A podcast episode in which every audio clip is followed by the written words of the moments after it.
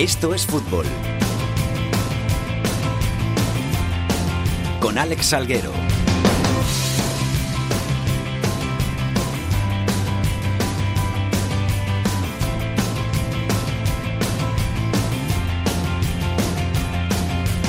Hola, ¿qué tal? Muy buenas tardes a todos y bienvenidos una semana más a Esto es Fútbol, el rinconcito en cope.es para todo el fútbol de segunda, el fútbol de segunda B, el fútbol de tercera y el mejor fútbol femenino. Ya estamos por aquí una semana más.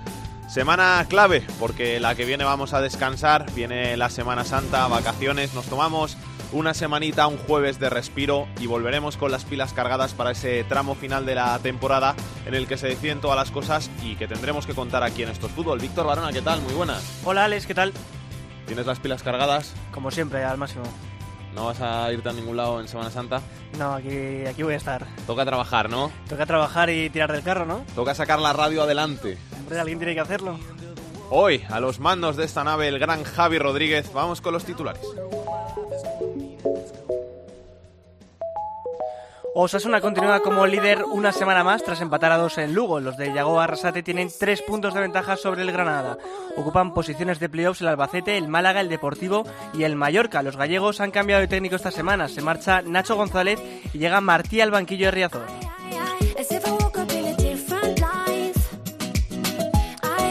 Por abajo el Córdoba es colista con 26 puntos, 27 tiene el Nastic y 33 el Extremadura. La salvación la marca con 34 el Lugo.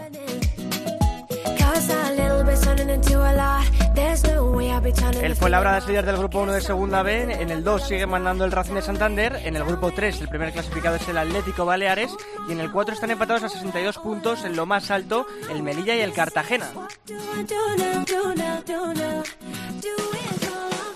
Y vuelve la Liga Iberdrola tras un nuevo parón de selecciones en el que España dejó grandes sensaciones de cara al Mundial. Los de Jorge Vilda se impusieron por 2 a 1 a Brasil y perdieron con Inglaterra también por 2 a 1.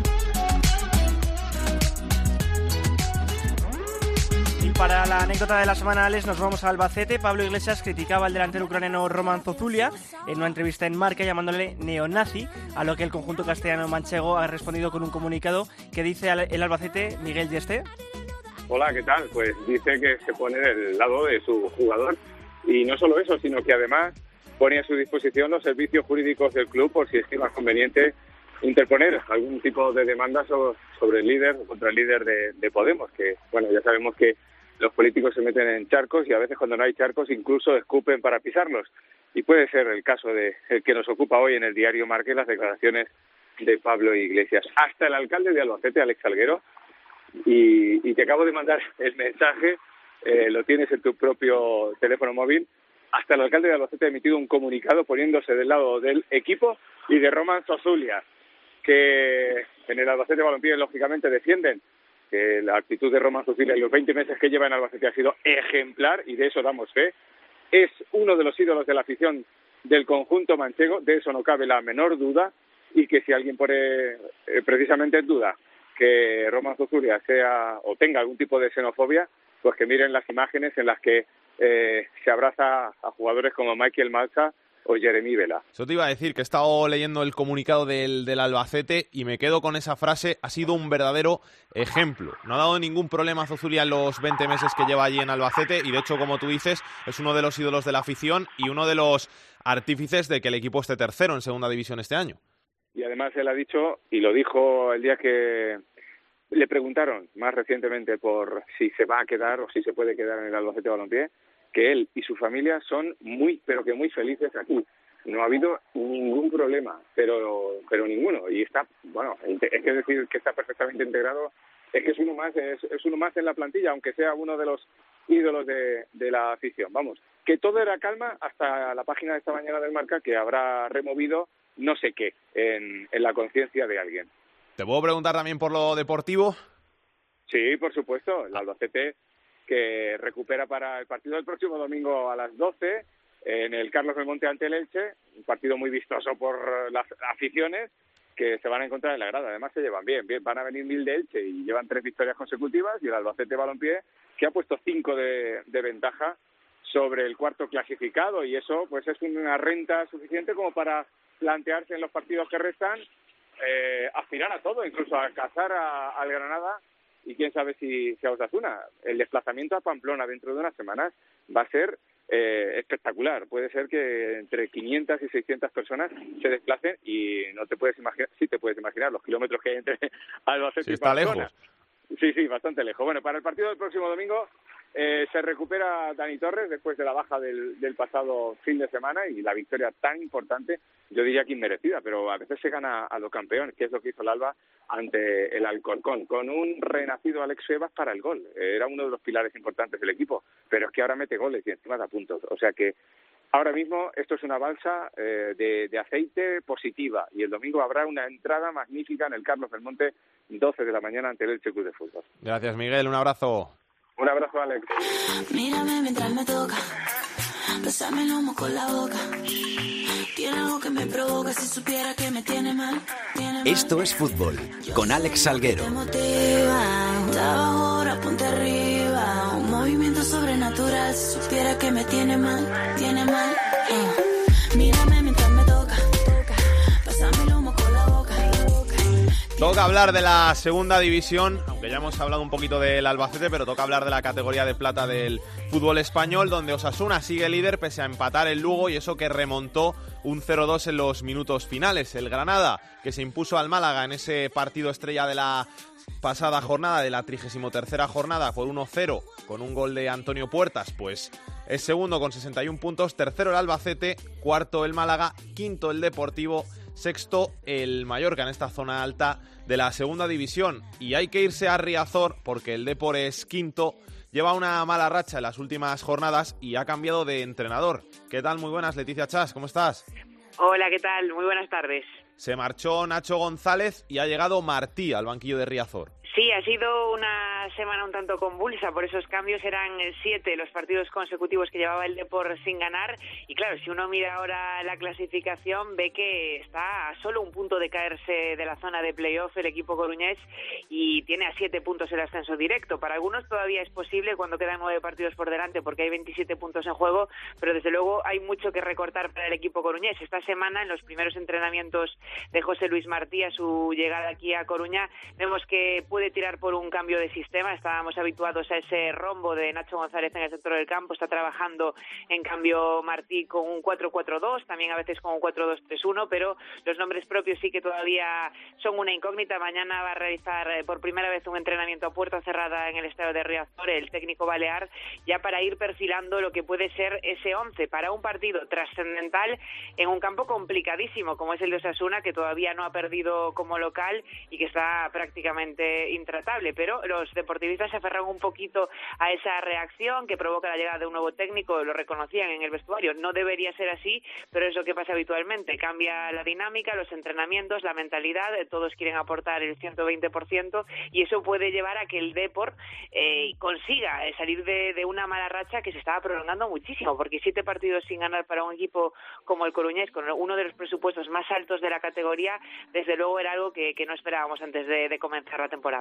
Vaya partido para debutar para Martí, viajando a Osasuna, 12 victorias seguidas de los Osasuna en casa.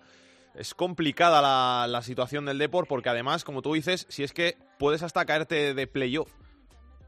Sí, sí, sí, es que ahora casi te diría que entre comillas firmamos estar en playoff, porque es que estamos un punto solamente por encima de esa zona y cada vez hay más rivales que se acercan, ¿no? Antes mirábamos eh, de cerca el Granada, que es el que ocupa la segunda plaza, pero es que ahora ya tenemos que preocuparnos del Albacete que está por delante, del Málaga que está por delante, estamos empatados a puntos con el Mallorca con 54 los dos y por detrás el Cádiz con, con solo 53 eh, puntitos. Claro, para, para un equipo como el de, por eh, dificultad máxima visitar ahora el campo de, del Sadar, y se suma que nuevamente tenemos que hablar de una lesión de Carlos Fernández, que es una pieza clave que había empezado a ver la luz el delantero sevillano en los dos últimos partidos pudiendo jugar, pero esta semana se, ha resentido como molestias en el muslo derecho y es baja segura para este partido. Se suma las ausencias de Cartavia, también de, de Michael Crondelli. Bueno, con estas bajas, el, el, nuevo técnico todavía tiene muchos efectivos, porque si algo tiene la plantilla del Depor es fondo de armario, pero desde luego eh, no se pinta para nada sencillo intentar conseguir los tres puntos en un campo como el de Osasuna.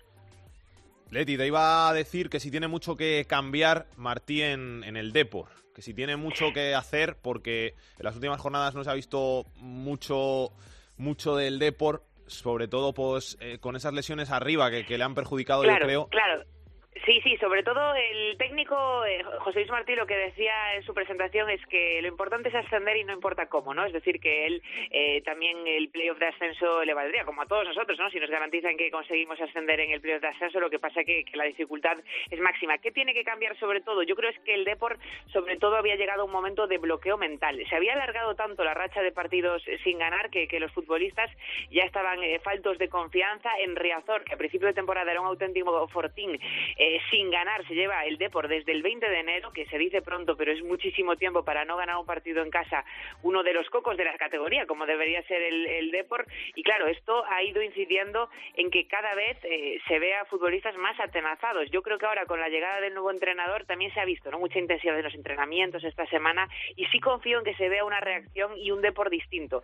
Lo habitual de entrenador nuevo Victoria Segura, bueno, de eso tengo un poco más de dudas, sobre todo por el campo al que vamos. Claro, si tú lo decías, tantas victorias seguidas de Osasuna y que todavía no haya perdido en casa, pues desde luego no es sencillo.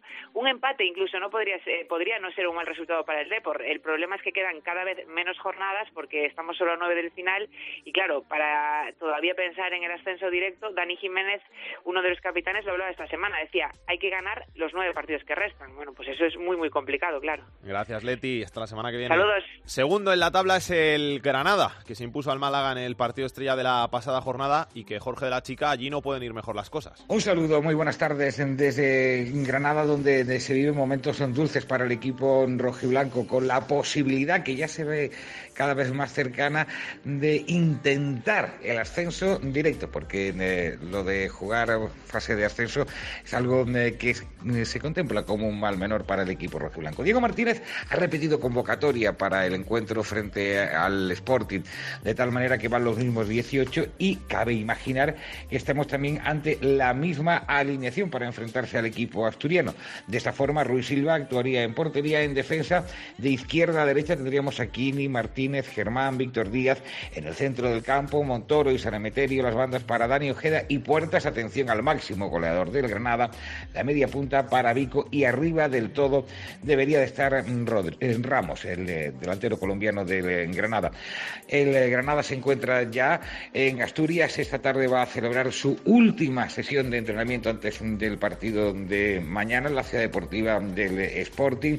Y hay una gran expectación por ver cómo se desarrolla un partido que vuelve a tener aroma de primera división aunque se juegue en segunda. Siguiendo ese partido entre el Granada y el Málaga y seguro que viendo el del Sporting estará nuestro querido Jesús Abril. ¿Cómo estás? ¿Qué tal, Salguero? Pues aquí ya contando las horas para que empiece para mí la, mejor semana del año para Granada, que es cuando más luce la ciudad y que los que nunca hayáis estado en Granada o queráis volver por aquí, ya sabéis en qué época del año es la mejor para visitarla. ¿Qué tal el otro día en Los Cármenes? ¿Cómo viste ese Granada-Málaga?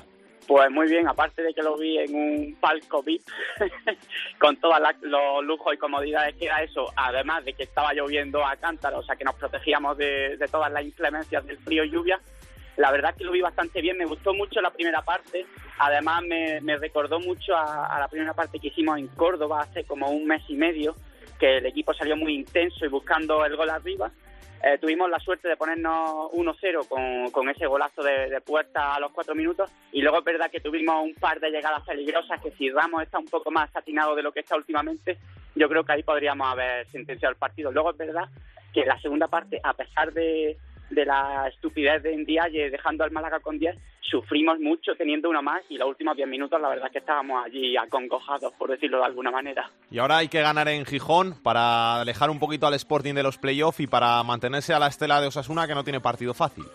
Exacto, eh, aparte ya de, de, lo que supondría dejar más aún alejado al Sporting, sería un golpe psicológico porque sería volver a ganar fuera de casa después de la mala imagen en Soria serían ganar dos partidos seguidos ante dos clubes directos y, sería dar un golpe casi definitivo a, la lucha por el ascenso directo, aunque si te soy sincero, la verdad es que veo el partido bastante negro, porque las últimas visitas de los últimos años al Molinón se nos han dado relativamente más y encima tenemos el recuerdo del partido de la primera, eh, de la primera vuelta donde perdimos 1-2 en el último minuto. También hay que, hay que decirlo que con una actuación del árbitro bastante lamentable. Bueno, bueno, bueno, no, te voy a, no me, rajes, no me rajes. Y, y no quiero calentarme más, así que párame. Que un abrazo Jesús, que disfrutes de la Semana Santa en Granada. Perfecto, a vosotros y encantado de volver a hablar con este fútbol. Tenemos que seguir hablando de esta zona alta de la segunda división, donde también está el Cádiz, aunque esta semana se ha caído de los playoffs. Rubén López, ¿qué tal? Muy buenas. Hola, Alex, ¿qué tal? Muy buenas. Un Cádiz que vive en esa montaña rusa de toda la temporada. Ahora toca tramo complicadete, pero que si gana se puede volver a meter a los playoffs. Sí, porque ahora no, no le da los tres puntos del Rego al Cádiz, ¿no? Ya se lo han dado, ¿no? es que realmente el Cádiz ha ganado de los últimos, de las últimas cinco jornadas, ha ganado la del Rego, vamos, o sea, que le han los tres puntos que le tocaba porque los otros cuatro partidos, pues, no ha conseguido la victoria, ha sumado tres puntos de doce y además con el, bueno, pues con el, el quizás el pesar para todos de que los tres últimos partidos del Cádiz, quitando esos tres del Reu, pues han sido en casa y el equipo pues ha sumado tres empates consecutivos, ¿no? Y eso ha hecho que al final, pues de haber podido engancharse a no solamente el playoff, sino a los puestos de ascenso directo, pues esté en esa montaña rusa que tú decías, entrando y saliendo, un poquito también con esa pelea con el Mallorca y que pues en esta jornada, después de empatar ante el Zaragoza, pues el equipo se haya quedado séptimo, eso sí, prácticamente un punto, ¿no? La verdad es que no está bien el Cádiz, está ahora en ese tramo, en uno de los tantos tramos de la temporada en los que el equipo eh, le cuesta ganar y después vienen tramos en los que gana todo, está constantemente en ese vaivén eh, durante toda la temporada y ahora está en el negativo, ¿no? Eh, por, por la lógica de Cervera toca ya ganar, aunque sea este domingo en Las Palmas, ¿no? Que va a ser un partido complicado, ¿no? Pero la verdad es que mm, estamos viendo un Cádiz con, con mucha falta de identidad, ¿no? De que le está faltando esa solidez que suele tener este equipo, ¿no? Esa sobriedad defensiva, ¿no? Estamos viendo los últimos partidos y para muestra que en la primera parte del otro día el Zaragoza se planta tres veces solos ante, ante el portero Alberto Cifuentes, ¿no? Es un poco la muestra de la debilidad del equipo. Tiene que recuperar esa solidez el Cádiz si quiere estar arriba en los puestos de, de playoff, porque ese es el objetivo, claramente, eh, intentar y luchar el ascenso, aunque no sea una exigencia, no es una obligación para el Cádiz, pero después de ver lo que se ha traído en el mercado invernal con Darwin Machis, entre otros, pues lógicamente el objetivo es ese, ¿no? Luchar por el ascenso y meterse cuanto menos en el playoff que ahora mismo lo firma pues todo Cádiz y parte del extranjero, ¿no? Por decirlo de alguna manera. Así que, bueno, pues partido el que tiene ahora el Cádiz complicado en Las Palmas, le vienen ahora eh, encuentros ante muchos equipos de la zona alta y veremos si el equipo de Cervera es capaz de mantener la línea o mejor dicho de recuperar la línea, ¿no? Lo de Robert Correa, ¿cómo quedó Rubén? Porque he visto que no jugó contra el Zaragoza, no. Akeche, que era otro de los señalados y que jugó y además marcó un gol. Sí, marcó su primer gol de falta, que ya, era hora, ¿no? Primer gol de falta de la temporada para Aguera Queche, que es especialista en balón parado, ¿no? En lo de Correa, pues se quedó incluso fuera de la convocatoria. Nos extrañó, evidentemente, por un lado, porque es titular indiscutible en el lateral derecho. Dijo Cervera tras el partido que él tenía pensado hacer algún cambio y que lo que le pasó al jugador ya le hizo terminar de decidirse, o sea que estaba en parte motivado por ese suceso por el que el jugador fue detenido y prestó declaración en la policía por liarse a patadas con un cajero automático de un parque subterráneo, incluso orinar en el mismo, eso pues le va a acarrear una multa importante al futbolista y también imagino que por, por parte del Cádiz y lo dejó fuera de la convocatoria, pero viendo el rendimiento que le dio David Carmona, su sustituto ante el Zaragoza, me da a mí que, que seguramente Correa vuelva el domingo a jugar porque eh, al final si pones a un futbolista que por que no rinde como lo hace el titular, por más que lo quieras castigar, es tirarte un tiro en el pie, ¿no? Así que yo entiendo que Correa seguramente pues vuelva a jugar este domingo en el Estadio Insular, ¿no? Gracias Rubén, un abrazo. Un abrazo. Teníamos pendiente aquí en Esto es Fútbol una llamada a Oviedo y hemos aprovechado pues que esta semana es un poquito más tranquilita allí en la capital del Principado para llamar a uno de los pesos pesados del vestuario betense, Saúl Berjón, ¿qué tal? Muy buenas. Hola, buenas, ¿qué tal? ¿Cómo estás, Saúl? ¿Bien? Sí, muy bien, la verdad que muy bien, recargando pilas. Semana tranquilita, ¿no? Bueno, sí, tranquilita porque no nos toca competir, aunque lo vamos a echar de menos. Y bueno, con ganas de que llegue ya el próximo fin de semana para, intentar lograr los tres puntos que últimamente nos está costando. Se te hace raro esto, ¿no? En mitad de, de, temporada un parón, porque además en segunda no se está acostumbrado a parar por, por selecciones, o sea que no hay estos parones tan, tan extraños que, que se hacen a veces en primera, y, y yo creo que se hace un poquito raro.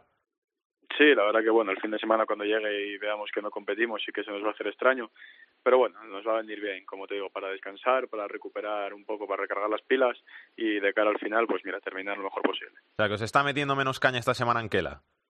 Bueno, la siempre mete caña, ¿eh? la su manera siempre mete caña, ¿no? Luego nos va a dar un par de días de descanso que no estamos tampoco acostumbrados, así que ya te digo, a seguir entrenando duro, que, que esto no para, ¿no? Pese a que no jugamos, la vida continúa, nos toca descansar a nosotros, pero ya te digo, esto no para, hay que, hay que pensar y preparar el partido contra el Córdoba. ¿Descansáis el fin de? Sí, sí, nos da descanso el fin de. O sea, que os da un par de días para, para semanita, ¿te vas por ahí a algún lugar o te quedas en Oviedo? No, yo me quedo aquí, me quedo aquí tranquilo a disfrutar de la familia y poder disfrutar de, de Oviedo, que pese a ser de aquí, la verdad que lo disfrutamos bastante poco. Eso te iba a decir, que has viajado ya tanto que, que, al final te has estancado en Oviedo estos años, pero que, que, ya has visto tanto mundo que habrá que quedarse en casa a descansar algún día. Sí, la verdad que bueno, cuando estaba por ahí, siempre que tenía un par de días así me venía para aquí y bueno, ahora a ver, muchas veces sí que sí puedo aprovecho para, para viajar, ¿no? Para desconectar un poco, pero bueno, eh, ahora mismo toca quedar aquí, hay que, hay que que estar en casa con la familia y bueno, desconectar, pero, pero en casa. ¿Os viene bien también este parón después de los últimos resultados? Porque después de, la derrota en el derby con el Sporting lleváis dos empates seguidos, os habéis alejado de, los playoffs. ¿Viene también para, cargar pilas y, y, un poquito para limpiar la cabeza?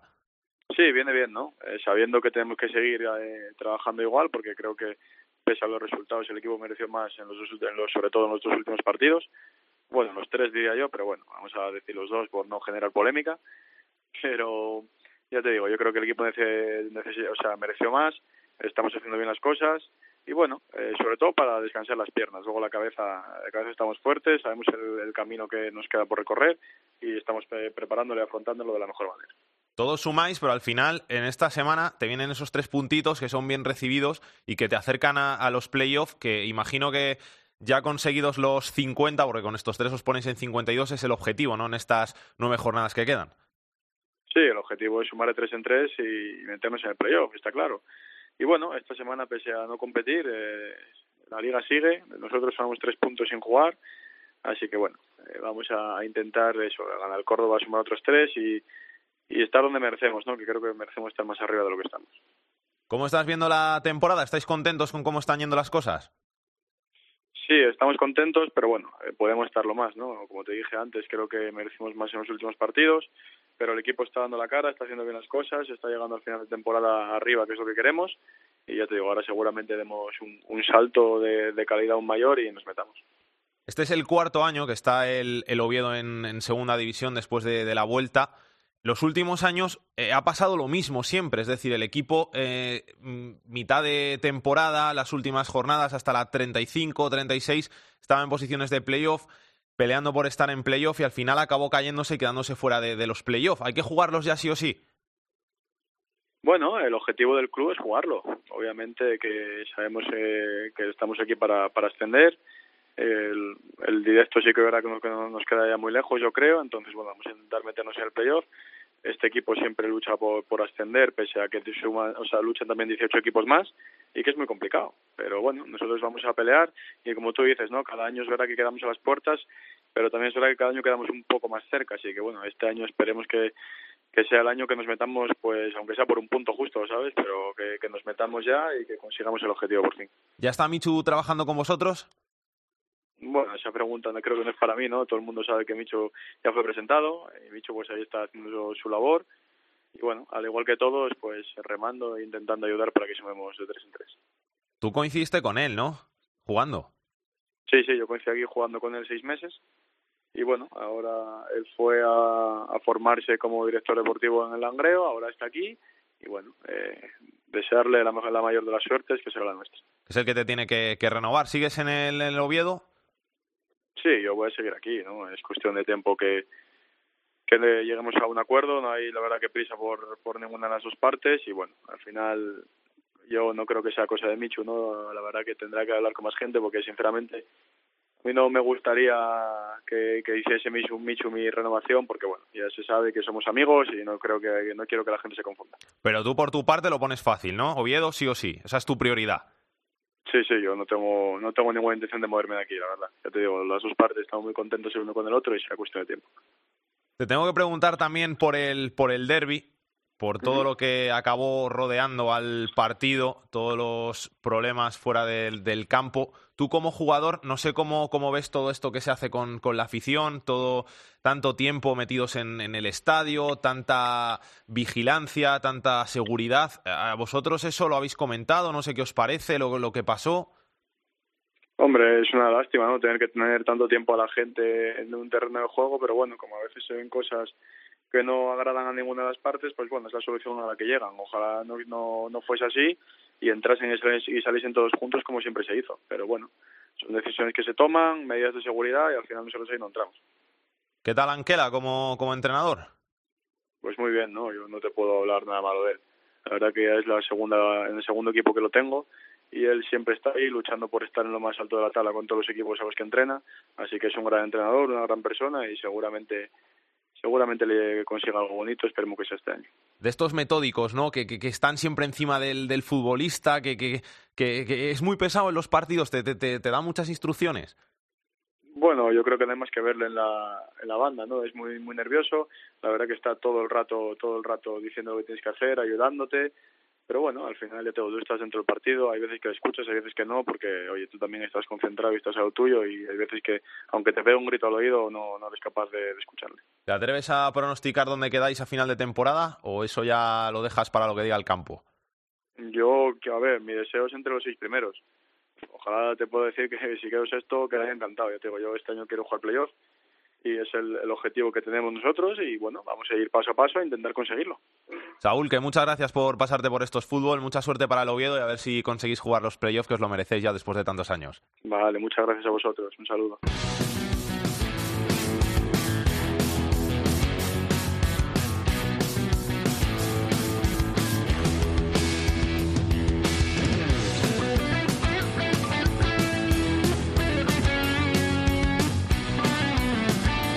Esto es fútbol con Alex Salguero. Y tenemos que seguir hablando de la segunda división y nos vamos a centrar ahora en el Rayo Majadahonda, que en las últimas jornadas ha sacado 7 puntos de 9 posibles y que después de su victoria en Riazor con 40 en la tabla está cómodamente con 7 de ventaja sobre el descenso y haciendo una gran campaña. ¿Qué tal, Dani Asenjo? ¿Cómo estás? ¿Qué tal, Alex? ¿Cómo estás? Muy bien. ¿Y tú? Yo muy bien. El Rayo Majadahonda mejor que yo, ¿eh? Sí, seguramente sí, con 40 puntazos. Como tú dices, eh, esa victoria contra el Numancia en casa muy importante, 4-0, pero sobre todo las dos salidas muy complicadas que ha tenido en las dos últimas jornadas y que se han dado con un empate a dos en Almería y una victoria 0-2 en A Coruña que propició el, el, despido del entrenador del Depor. Muy bien el Rayo Majadahonda, que ya venía jugando muy bien eh, al fútbol en las últimas jornadas, pero que además últimamente le está acompañando el gol. Y el hombre gol en el Rayo del en el equipo de Iriondo es Aitor Ruibal, que lleva ocho goles en esta segunda vuelta, lleva cuatro goles en las dos últimas jornadas, para un total de once goles. Es el tercero en la clasificación del Pichiche en segunda, así que si además del juego le acompaña un hombre que arriba esté acertado y esté fino de cara a portería, pues eso hace que el Rayo Majadahonda vaya hacia arriba y eh, esta jornada que viene, partido importantísimo. Yo diría que una victoria contra el Tenerife el sábado a las ocho y media no te diría que certificaría la certificaría la permanencia para el Rayo porque la segunda es muy traicionera,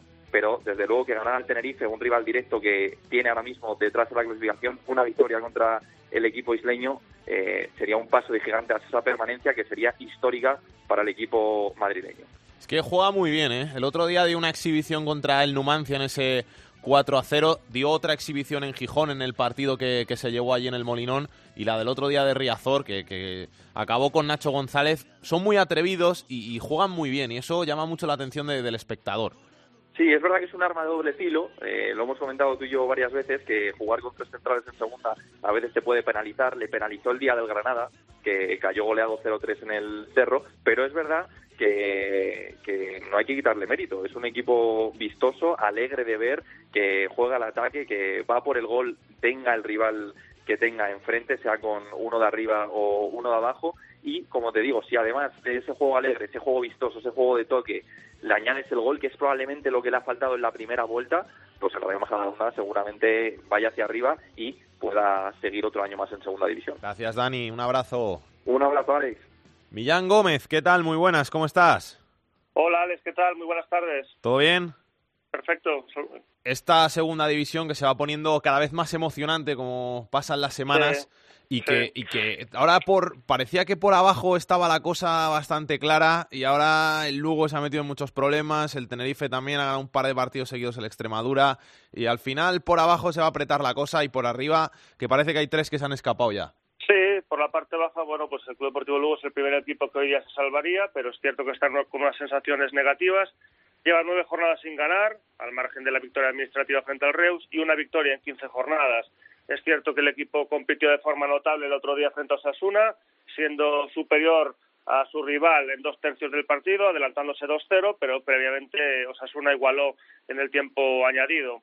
Eh, lógicamente el Lugo tiene que mejorar clarísimamente para, para salvar la categoría frente a rivales que, que, están intentando darle caza y esa Extremadura que, por ejemplo, lleva dos victorias consecutivas en casa, tres si añadimos la victoria administrativa frente al Reus.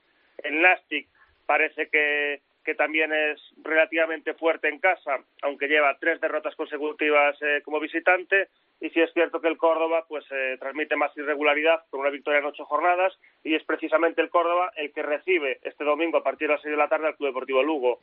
Tenerife eh, también no consigue despegarse de esa zona de peligro, tiene solo cuatro puntos de margen sobre el descenso y en cuanto a la parte de arriba pues hay un pequeño corte después de esa victoria del Granada frente al Málaga.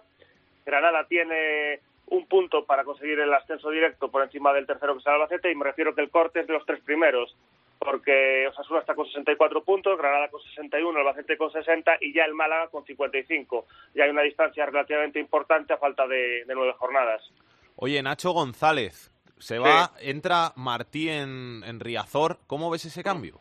Bueno, pues yo, bueno, pues una demostración más de la impaciencia que hay en el fútbol. Es cierto que el Depor en los dos últimos partidos en casa frente a Almería y especialmente el último frente al Rayo Majadahonda transmitió una sensación de bloqueo, de falta de ideas, de falta de profundidad y eso le ha causado el, el puesto a Nacho González porque realmente los números fuera de casa han mejorado.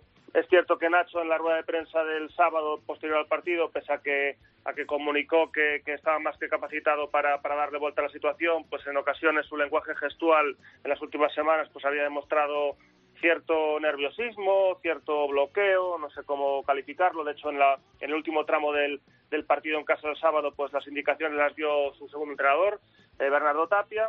Una lástima porque es un grandísimo entrenador, un entrenador hecho, hecho a sí mismo y lo sustituye Pep Lluís Martí, que realizó un trabajo sensacional en el Tenerife. Eh, realmente fue su primera experiencia como entrenador, la 2015-2016, tuvo tres temporadas.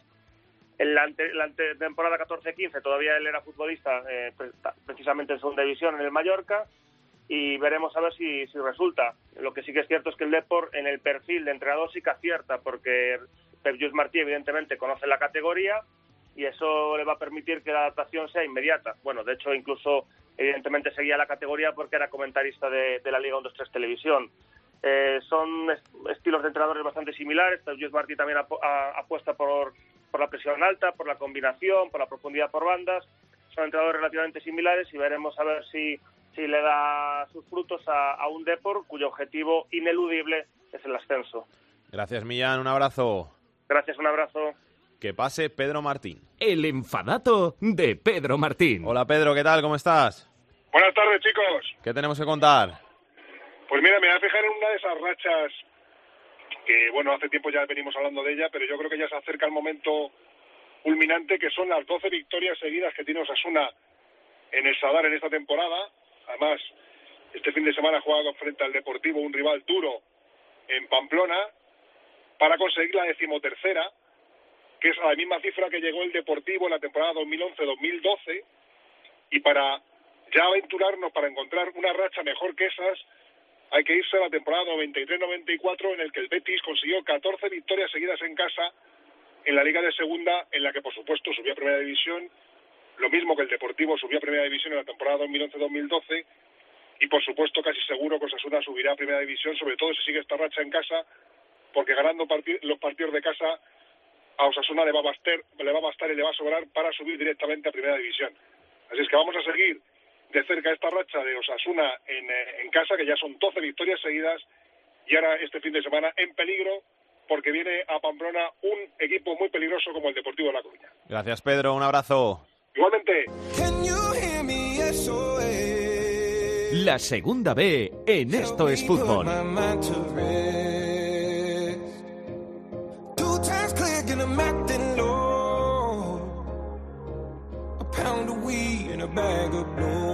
Ya está por aquí el capitán de la segunda B, ya está por aquí Rubén Bartolomé, ¿qué tal? ¿Cómo estás? Hola, ¿qué tal? Buenas tardes. ¿Todo bien? Estamos ya inmersos en la Semana Santa, Zamora. Inmersos en la Semana Santa y en el tramo final de la segunda B que nos quedan seis jornadas, un mes de competición. Sí, ya, ya queda, ya queda el- los partidos más emocionantes, los, los más importantes antes del playoff y en los que se decide todo en la mayoría de los equipos, aunque hay alguno que ya ha hecho los deberes o que ya no puede hacerlos. En el grupo 1, el Fuenlabrada es líder en solitario esta semana porque perdió el Atlético de Madrid B ante el Guijuelo. El, el playoff del grupo 1, como dirían en Pontevedra, hay que roerlo, ¿no? Porque, Sí, porque sí. aparte de que el Fuenlabrada tiene esa ventaja de tres puntitos, los que vienen como un tiro son, eh, son los granates del Pontevedra, que ya se mete de lleno en la lucha por el playoff. Seis equipos eh, luchando por, eh, por las posiciones. En la semana que pierdes te vas fuera, la, la que ganas te puedes meter dentro. Como bien dices, el, el Fuenlabrada, gracias a esa victoria y a la derrota del Atlético de Madrid en casa, es líder en solitario. Los dos filiales están a tres puntitos y viendo lo que están cambiando y lo que está costando ganar estas últimas semanas, puede haber todavía muchísimos cambios. Tenemos a los dos equipos eh, de León, a, a la, Cultural y Deportiva Leonesa, a la Ponferradina, que empataron en, en un derby con un ambientazo espectacular y que también tienen las espadas en todo lo alto. Y tenemos al Pontevedra quizá como el último que podría llegar después de ganar al Sanse, que se queda un poquito descolgado, eh, luchando por el playoff. Y nadie lo tiene asegurado, ni siquiera el Pontevedra, que es líder, lo tiene, lo tiene asegurado, aunque sí que tiene, es verdad, después de esta semana, una renta más cómoda para afrontar este, este tramo final. Y luego en la zona de abajo, virtualmente, aunque todavía no oficialmente, el Fabril, pese a empatar, eh, ha dejado la categoría, todavía es virtual, porque es cierto que, el Salmantino necesita un punto, eh, que algún equipo más eh, todavía tiene que puntuar, o que, por ejemplo, Las Palmas Atlético necesita una victoria, pero es muy difícil que se produzca eso y que el Fabril consiga absolutamente todos los puntos, y que virtualmente ha dejado la categoría, incluso aunque ganara lo tenía muy complicado. Y la semana que viene podría hacerse oficial y también podría hacerse oficial el del Naval Carnero, que también está pasando bastante mal por ahí abajo y que también podría ser matemático si se diera alguna quimera un poco. Es verdad que serían varios resultados, pero también podría pasar. Eh, los demás a seguir peleando, porque tanto el Unión Adarve como el Rápido de Buda sumaron esta semana, siguen ahí pasito a pasito intentando llegar y al final, bueno, pues hay muchos equipos eh, luchando por, por ese descenso. Un descenso del que parece que al final, que finalmente los, los equipos de Salamanca, realmente unionistas está un poco mejor. El Salmantino que sumó y estuvo cerca de ganar al, al Castilla y que parece que van a conseguir escapar de, de esa quema. En el grupo 2, el Racing que sigue contando semanas para coronarse campeón. Y por abajo está la cosa un poquito más abierta que por arriba. Sí, el Racing que es ya prácticamente primero del grupo, eh, porque tiene 11 puntos de ventaja y prácticamente lo, lo va a conseguir. Y el Mirandés que es casi también equipo de playoff. Le falta, eh, puede que una jornada, puede que dos, pero bueno, eh, fue la- esa victoria del Oviedo B es lo único que les ha hecho no, no estar ya en playoff. Un Oviedo B que partidazo, un 3-4 en, en, eh, en las gaunas. Así que se cantó gol en las gaunas hasta siete veces y, estuvieron muy, muy cerquita de, de- que pasara cualquier cosa. Y finalmente están apretando ese playoff. Es cierto que ganó el Baracaldo, que es el que marca el último puesto, que se acerca al Logroñés y que parece que lo tienen en la mano los dos, que todavía tienen una ventaja bastante importante y que de ahí no se va a mover. Pero bueno, el Oviedo ve que intenta agotar sus posibilidades, las últimas que le quedan para intentar llegar a a esas posiciones eh, de playoff. Por abajo hay tres equipos especialmente en problemas, aunque no están ex- excesivamente lejos, ¿no? Eh, hay tres equipos que, que lo tienen eh, complicado, el Vitoria Caras, Caras Colista, eh, la Gimnástica, la Sociedad Cultural Deportiva Durango, lo tienen difícil, pero es verdad que está apretado, de que no está nada claro y que por encima de ellos lo que hay es también mucha igualdad. Seis, siete equipos eh, luchando por, por el descenso hasta hasta el hasta el final y eh, sí que hay alguno que a las últimas semanas se consigue distanciar un poco y deja alguno menos en la, en la quema, pero puede que lleguen hasta las últimas dos tres jornadas jugándose todos el, el salvarse de categoría. En el grupo 3, la cosa está muy bonita por abajo, que es que es. O sea, puede bajar cualquiera y por arriba está ya un poquito más clarificada la cosa. Es que el, el- el col- colista, entre comillas, no es, no es último, porque eh, no, es- no hay último después de que lo han tenido que dejar la categoría. Pero el penúltimo, con una victoria sale del puesto de descenso. Es que adelantan seis equipos. Es que es una locura lo de abajo del grupo tercero y, y cada semana las cuentas son, van a ser totalmente distintas, ¿no? Y, y si, si decíamos la semana pasada que estaba apretado, es que esta semana está todavía más apretado, ¿no? Es que, es que en dos puntos hay, hay cinco o seis equipos. Entonces va a ser una locura lo de abajo. No va a haber partido fácil en este grupo tercero hasta las últimas jornadas, porque el que no está jugando algo por arriba está jugando solo por abajo y en todos los campos va a ser muy difícil puntuar. Así que vamos a vivir con mucha emoción, sobre todo esa zona de abajo del grupo tercero, porque arriba, eh, aunque el Atlético Baleares lo tenía muy bien y, y pese a no pasar del empate, su máximo perseguidor tampoco consiguió pasar del empate. Pero bueno, vuelve el Villarreal B, que se pone ahora segundo, que parece que, quiere coger un impulso final y acabar llegando en, un buen momento de forma al, al playoff y, intentar luchar por ese primer puesto. Y sí que se abre una pequeña brecha entre el cuarto y el quinto después de la, de la derrota del Lleida que parece que le ha complicado un poquito esos puestos de playoff. Se han clasificado un poco los cuatro primeros, aunque va a haber pelea entre ellos, y no hay que descartar a los que vienen eh, por debajo, aunque sí que verdad que fue una semana en la que Barça B o Español B, que son también finales que a haber llegado ahí arriba, eh, no acabaron sumando y eso les, les ha complicado un poquito.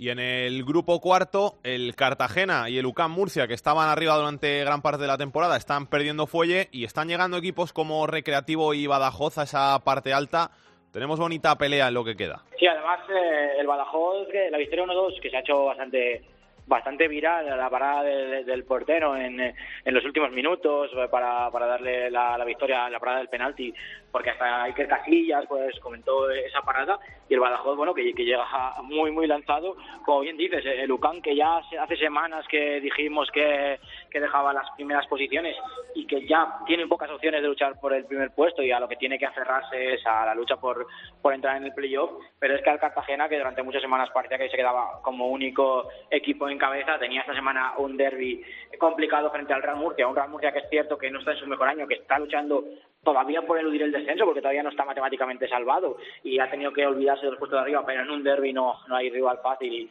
y, le, le, fastidió al Cartagena esa, victoria en casa que le hubiera permitido seguir líder y lo que hace es cara comparta ¿no? Que con, eh, con el Melilla que también, que también empató de milagro en el 94 frente a un Reque que también viene muy fuerte eh, el, partido, así que ha dejado a los tres muy comprimidos en dos puntitos y un poco más descolgado el, el UCAM, el San Fernando que hace unas cuantas semanas, siete ocho semanas, en, ese tramo medio de la segunda vuelta, así que parecía como uno de los equipos que, que estaba más en forma y que, que, podía llegar. Volvió a ganar esta, esta semana en casa de, la Balona, después de unas semanas en las que le había costado un poquito más eh, sumar y ya está empatado con el UCAM para intentar eh, llegar a los puestos de playoff y el Badajoz con esa parada milagrosa, con, puede ser el, el clic que haga en la queda de temporada para que el equipo, todo el mundo crea en, en las posibilidades, son un poco los, los seis que se van a jugar el, el playoff mm, muy muchos contrastes. Dos, tres equipos que llevan con una dinámica muy muy buena, otros dos o tres que llevan con una dinámica peor. Veremos a ver si aguantan los que venían con ventaja, aunque vienen en mala dinámica, o los que vienen más fuertes acaban eh, consiguiéndolo, ¿no? Y luego abajo, pues hay dos equipos como son el Almería B y el Atlético Malagueño, que podrían también dejar la categoría esta esta semana, especialmente el, el Almería el Almería B, ¿no? que tiene ahora mismo eh, 13 puntos eh, al Don Benito y, y podría, en caso de que ganen el Don Benito y caer ellos, podría dejar eh, la categoría y el resto de equipos, pues bueno, pues que lo tienen todavía más, más todavía tienen que luchar mucho, ¿no? Porque hay desde elegidos especialmente a, al Jumilla están en, cinco puntos todos, así que bueno, pues hay seis siete equipos que van a luchar por las últimas plazas de descenso, que esos van a estar prácticamente hasta el final eh, luchadas y sin olvidar el Sevilla Atlético o el Murcia, como decíamos, que todavía no lo tienen hecho y que todavía tienen que seguir eh, luchando para salvarse. Gracias Rubén, un abrazo. A vosotros, adiós. Vamos a hablar un poquito de este grupo cuarto. Ha hablado Rubén del Badajoz, equipo revelación de este grupo cuarto, y nos está escuchando su presidente, al que agradecemos mucho que esté aquí en estos fútbol. Pablo Blázquez, ¿qué tal? Muy buenas. Hola, buenas tardes. ¿Qué tal, Pablo? ¿Cómo estás? Pues muy bien, y un placer estar, estar con vosotros. Temporadón, ¿eh? El que estáis haciendo. Sí, bueno, nosotros partíamos a principio de temporada con, con el objetivo de, bueno, de mejorar la, la, clasificación del año pasado, en la que nos salvamos en la última jornada y de, de, no pasar apuros. Y bueno, eh, hemos conseguido la salvación matemática a falta de nada menos que siete jornadas y, bueno, y podemos empezar a, a, mirar hacia arriba, ¿no? Llevamos una racha muy positiva y, y por supuesto que bueno, que la, la, la afición está ilusionada y vamos a ver si seguimos con esta racha. Y a soñar y que te quiten lo bailado, ¿no? Sí, claro, no, eh, de verdad que nosotros valoramos mucho el, haber conseguido ya la, salvación y que ahora, bueno, pues todo lo que venga, pues bienvenido sea, ¿no? Eh, la clasificación para Copa del Rey nos lo hemos marcado también como un segundo objetivo y también lo tenemos a mano y, bueno, si ya fuera playoff, pues, pues sería una alegría completa, ¿no? Bueno, eh, creo que también sabéis que es un club que lo hemos pasado mal estos años atrás y, y que nos merecíamos también una, alguna alegría. ¿Cómo, ¿Cómo ves a la gente cuando vas andando por, por Badajoz? ¿Cómo la ves? Hay mucha ilusión, hay mucha ilusión. Se, se palpa eh, en la calle, se palpa en, los bares, cuando hablas con gente, en el ascensor de, casa. Eh, bueno, pues toda la gente te habla de, lo bien que está el equipo, de lo ilusionado que está y, del buen ambiente que está viendo en los últimos partidos en el, en el nuevo vivero, ¿no? Entonces, bueno, vamos a intentar repetir ese, ese bonito ambiente este domingo frente a Jumilla y bueno, esperamos una, que la ciudad responda y, que se vea un bonito ambiente y que sigamos con esa buena racha. ¿Vais a llevar a cabo alguna iniciativa para lograr el apoyo de la afición en estos últimos partidos? Porque al final, si, si la afición apoya, si, si se llena el nuevo vivero, tenéis más posibilidades. Sí, sabemos que es un factor importante que otros otros equipos no tienen. Y bueno, que en el último partido contra el Cartagena metimos unas 8.000 personas y bueno, creo que fue importante también para, para el desarrollo del partido. Y para este domingo hemos bueno, sacado entradas para no abonados a 5 euros, tanto en preferencia como en fondo, y esperamos, bueno, pues vamos a intentar superar esa, esos 8.000 espectadores del día del Cartagena y acercarnos a, a los 10.000. ¿Cuántos años llevas tú en el Badajoz, Pablo? Pues este es mi quinto año. Cogimos el club eh, recién ascendido a tercera, después de una refundación en el año 2012. Nosotros entramos en el 2014 en, tercera división, tres años en tercera, jugando playoff de ascenso y eh, luego estas dos temporadas en, segunda vez. ¿Este es el momento más bonito de esos cinco años? Sin duda, bueno, eh, comparado con el ascenso de tercera a segunda vez, que lo vivimos de una manera muy especial, en una eliminatoria, una tercera eliminatoria apasionante en Calahorra, eh, bueno, pues junto a aquel ascenso yo creo que los mejores momentos se están viviendo ahora y la ilusión que hay ahora pues recuerda a la de, a la de aquella temporada y bueno, vamos a ver hasta dónde llegamos, ¿no? Porque ya te digo que la gente está ilusionada, pero no me puedo ni, ni imaginar cómo puede estar la ciudad en caso de jugar un playoff. ¿Cuánto cuesta relanzar, reflotar un club como, como el Badajoz en una ciudad grande como es Badajoz, con, con ganas de fútbol, sobre todo porque al final eh, ves como, como los rivales, los, vecinos, el Extremadura y el Mérida, en estas últimas temporadas estaban en segunda B y estabas tú ahí en tercera? Bueno, pues cuesta mucho, ¿no? Cuesta mucho, ha costado, como digo, después de una desaparición, de una refundación, ha costado volver a, enganchar a, la afición, que bueno, año a año hemos conseguido que, que se vaya incrementando el número de abonados, como a base de, bueno, de mucho esfuerzo, de mucho trabajo de, la Junta Directiva y, bueno, pues sobre todo eh, a base de muchas horas, ¿no? Y ahora, bueno, la verdad es que la afición está ilusionada y eso es lo que a nosotros más nos, más nos agrada, ¿no? Que, hemos conseguido volver a enganchar a una ciudad y bueno, sobre todo también mérito de, los jugadores que están haciendo esta, esta maravillosa campaña. ¿Ha ido ya por allí Antoñito Ruiz? ¿Se ha dejado caer? Bueno, ha estado alguna vez, sí, ha estado alguna vez y hablamos, hablamos con frecuencia, nos da muchos ánimos y, y bueno, sabemos que tenemos ahí un apoyo, un apoyo importante. Es muy del Badajoz, ¿eh? os vende muy bien.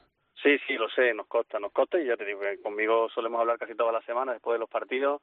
Eh, bueno, es un aficionado fiel de los, de los que tenemos y a ver si lo podemos tener aquí algún partido, ojalá de ese, de ese futuro playoff, si conseguimos meternos. Dos puntitos, es poco, os queda poco. Sí, bueno, venimos de tan lejos, lo veíamos prácticamente imposible. Hace un mes, un mes y medio, bueno, pues estaríamos, no sé si a 12 o 14 puntos del playoff. ¿eh? Y bueno, eh, se han ido sucediendo los acontecimientos, una muy buena racha de resultados y yo creo que el equipo está en una dinámica muy buena y con, bueno, pues con la intención de asaltar ese playoff, ¿no? Ya no, no nos vamos a poner ningún, ningún techo, por supuesto. Pablo, eh, te llamo en mes y medio, ¿eh? Para ver dónde estáis y, y seguro que estáis jugando los playoffs. Bueno, o a lo mejor estamos de vacaciones, pero seguro que hemos, que hemos disfrutado un final de, liga muy divertido. En, mes y medio te llamo, ¿eh? Apúntate la cita. Estupendo, apuntado, apuntado. Un abrazo, Pablo, hasta luego. gracias, un abrazo, hasta luego. Esta ha sido jornada de derbis en la segunda división B y tenemos que hablar un poquito de ellos. En el grupo 1 se enfrentaban la Cultural Leonesa y la Ponferradina. Carlos García, ¿qué tal? Muy buenas. Ojalá me llames dentro de un mes y medio a mí también. Muy buenas. A ti ya te doy por llamado porque yo creo que la cultura se mete seguro. Eso espero, porque hace nada estábamos hablando de, del objetivo ser primero, de alcanzar al Fuenlabrada pero, pero lo veo realmente complicado. Meterse sí, meterse sí. Y vamos a ver lo que pasa. Como en tantas situaciones, yo creo que en este derby lo primero que se vivió fue un espectacular ambiente en el Estadio Reino de León, un estadio con capacidad de aproximadamente 13.300 espectadores. Yo te diría que estaríamos rondando los 12.700, quedaban muy poquitos huecos vacíos, concretamente en los laterales. Fue una fiesta auténtica cabe también destacar, porque hay que decirlo que a primera hora de, bueno, a primera hora no, a eso de las 12 de la mañana, pues un grupo de radicales de la cultural y deportiva leonesa buscar una confrontación, sabían exactamente dónde estaban, con los radicales de la Sociedad Deportiva Ponferradina. Fueron dos personas eh, detenidas, los dos del Grupo Radical de la Cultura y Deportiva Leonesa, se empezaron a lanzar sillas en pleno centro de León, concretamente en el barrio húmedo, pero fue eh, el único incidente para destacar. Lo demás fue una auténtica fiesta. El partido tuvo un gol por cada bando y pudo ganar cualquiera.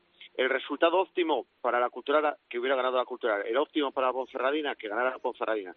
Pero de esta manera dejar los dos equipos pues con muchas dudas en el sentido de meterse entre los cuatro primeros, van a tener que ganar prácticamente de aquí todo hasta el final y, y, vamos a ver lo que pasa. Insisto, ojalá me estés llamando dentro de un mes y medio y estés llamando también a mi compañero de Ponferrada porque queda un grupo precioso con el Fuenlabrada, el Atlético de Madrid, el Real Madrid, eh, bueno, hay infinidad de equipos pegándose por esas cuatro primeras plazas. Gracias, Carlos. Un abrazo. Otro.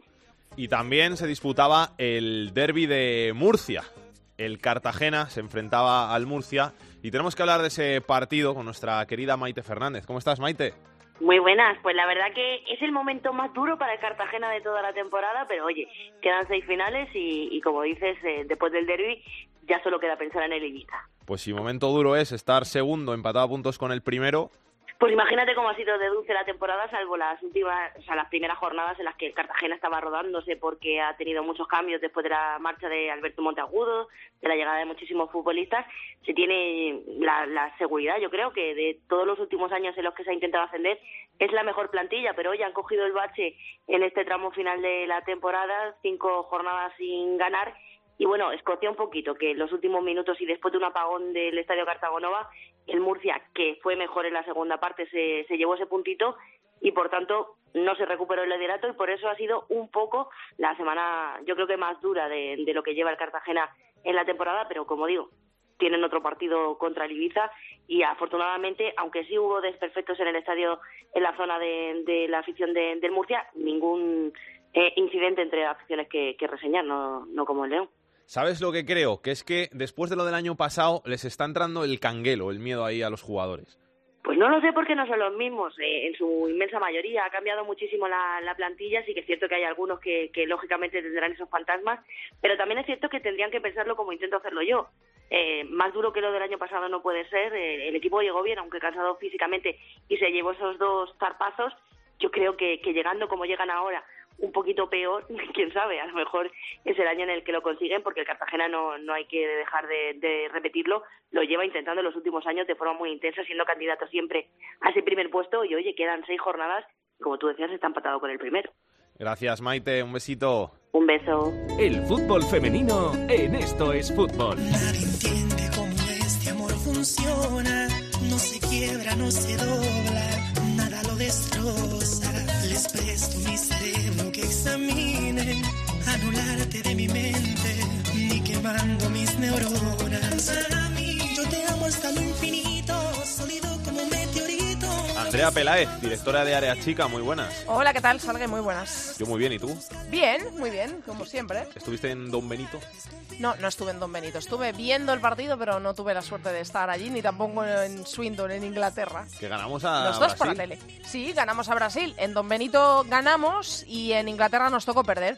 En Don Benito remontamos, por cierto, porque primero eh, empezó marcando Brasil, eh, gol de Marta, la famosa Marta, y remontamos nosotras hasta quedar 2-1, eh, ganó España, y luego viajamos a Inglaterra para allí enfrentarnos a la selección inglesa y allí nos tocó perder.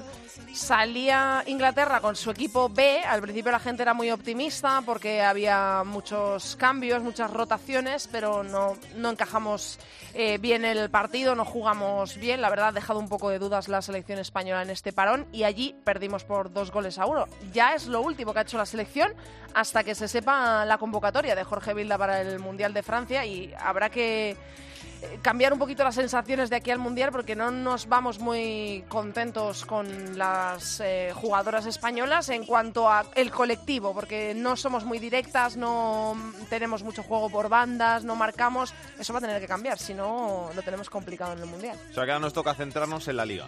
Ahora nos toca centrarnos en la Liga, que no es poco, que tenemos al Atlético de Madrid que sigue siendo líder, que es eh, líder con tres puntos de diferencia frente al Barcelona, que es segundo a tres puntos y esta jornada le toca al Barça recibir en casa al Málaga, que ahora mismo es colista, por lo tanto malas noticias para el Málaga, pero quién sabe. Y el Atlético de Madrid viaja a Huelva para enfrentarse al Sporting de Huelva. Vamos a ver quién sale líder de esta jornada, si es el Atlético de Madrid y quedarán ya solo tres para el final, dos para el final no, 3, 27, 28, 29, 30, 3 para el Tres, final. tres, bien, o el Fútbol Club o el Fútbol Club Barcelona, no, regular, soy de letras. Así que vamos a ver qué es lo que pasa en la liga. ¿Algo más que contar? Nada más, bueno, te voy a eh, rescatar una noticia que es eh, la publicaba Sport, la daba Miki Soria, el compañero de Sport, que es que eh, Jennifer Hermoso va a volver al Fútbol Club Barcelona en la próxima temporada, que nos ha pillado un poco por sorpresa casi todo el mundo, porque bueno, el Atlético de Madrid líder ahora mismo está en la Copa de la Reina, eh, lo único que no está es en la Champions, que es lo único en lo que está el Barcelona a pesar de seguir vivo en la Liga, y firma Miki Soria que Jennifer Hermoso va a volver al Barça la próxima temporada. Así que duro palo para el Atlético de Madrid, que le quita a su goleadora y a la jugadora española más en forma con mucha diferencia. Y muy buena noticia para el Barça, que podría armar un equipo para volver a luchar por la Liga la temporada que viene. Gracias, Andrea. Hasta la semana que viene. A ti, Salgue.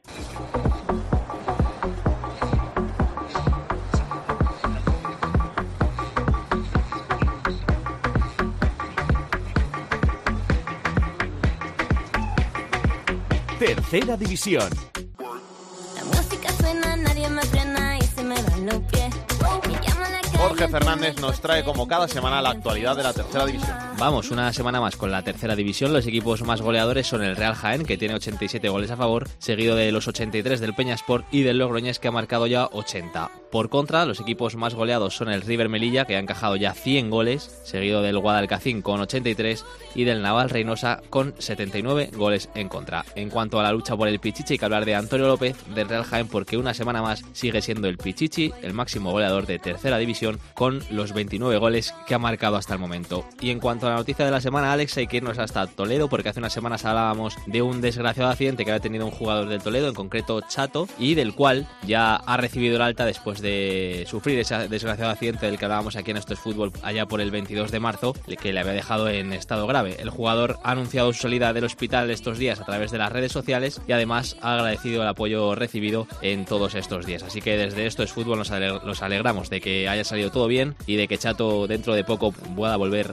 a jugar al fútbol. Esto es todo, Alex. Hasta la semana que viene. Aitor Puerto nos trae la agenda de la semana. Comenzamos el repaso a la agenda futbolística del fin de semana con la segunda división, jornada 34. Destacamos el sábado a las 4 el partido entre el Málaga, que es cuarto, y el primer equipo que ahora mismo bajaría de categoría, el Extremadura, que es decimonoveno. El otro gran partido, el sábado a las 6, el Osasuna líder recibe al quinto, al Deportivo. En la segunda división jornada 33 para los cuatro grupos. En el grupo 1, partido entre el Guijuelo octavo y el Madrid Castilla, que es tercero. En el grupo 2, Derby. La gimnástica de Torrelavega, que es decimoctava, recibe al líder, al Racing de Santander. En el grupo 3, eh, primero contra cuarto, el Atlético Baleares, que recibe al Cornellá. Y en el grupo cuarto, derby entre el Real Murcia, décimo primero, y el UCAM Murcia, que es cuarto.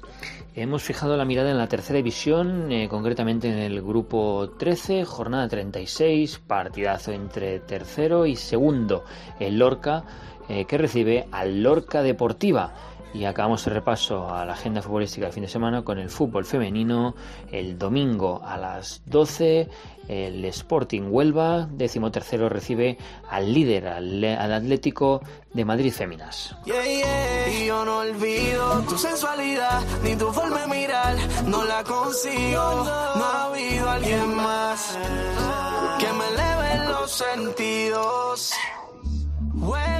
Nosotros nos vamos hasta dentro de dos semanas, dentro de 15 días, porque hacemos parón por Semana Santa para, como hemos dicho antes, recargar pilas, volver con más fuerza para este tramo final decisivo de la temporada en segunda, en segunda B, en tercera y en el fútbol femenino. Así que la semana que viene os dejamos descansito, que disfrutéis los que estéis de vacaciones, que veáis procesiones los que vayáis a verlas, que os peguéis un buen viaje, que disfrutéis en definitiva de esa Semana Santa y nosotros nos vemos dentro de 15 días aquí en Esto es Fútbol. Hasta entonces, pasadlo bien, besos y abrazos para todos, chao chao.